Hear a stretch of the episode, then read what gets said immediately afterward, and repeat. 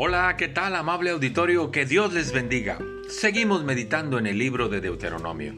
Hoy estamos en el capítulo número 26 y Moisés le hace un recordatorio fuerte al pueblo de Dios en torno a algunos asuntos para comprometerse. Dice el versículo 1, Cuando hayas entrado en la tierra que el Señor tu Dios te da por herencia y tomes posesión de ella y la habites, escuche esto, entonces tomarás de las primicias de todos los frutos que sacares de la tierra que el Señor tu Dios te da, y las pondrás en una canasta, e irás al lugar que el Señor tu Dios escogiere para hacer habitar ahí su nombre.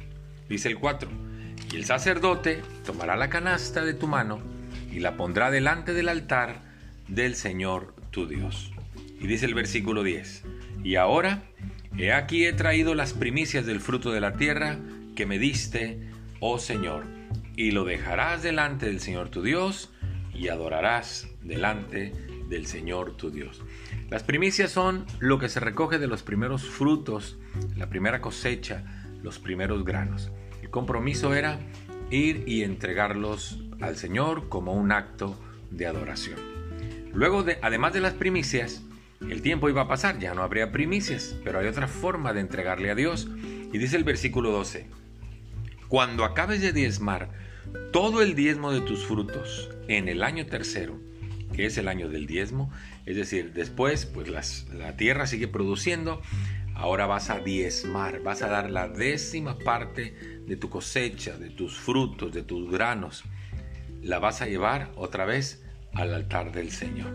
Dice el versículo 13, y dirás delante del Señor tu Dios, he sacado lo consagrado de mi casa, y lo he compartido con el levita, el extranjero, el huérfano y la viuda, conforme a todo lo que me has mandado. Y escuche lo que dice el versículo 17. Has declarado solemnemente hoy que el Señor es tu Dios, que andarás en sus caminos, todo lo que Él me guíe, guardarás sus estatutos, lo que Él ha establecido, vas a seguir sus mandamientos, lo que Él me mande que haga en su palabra, y sus decretos lo que él haya decretado. Y añade, y que escucharás su voz. Cuando entregamos las primicias de los frutos, luego el diezmo del producto, de los ingresos, y lo llevamos como un acto de adoración a Dios, todavía hay un compromiso más fuerte en eso.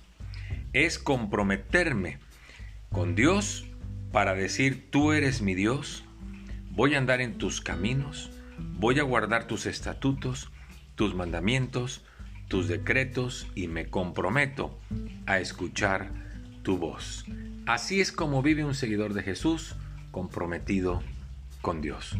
Muchas gracias, que Dios le bendiga, hasta pronto.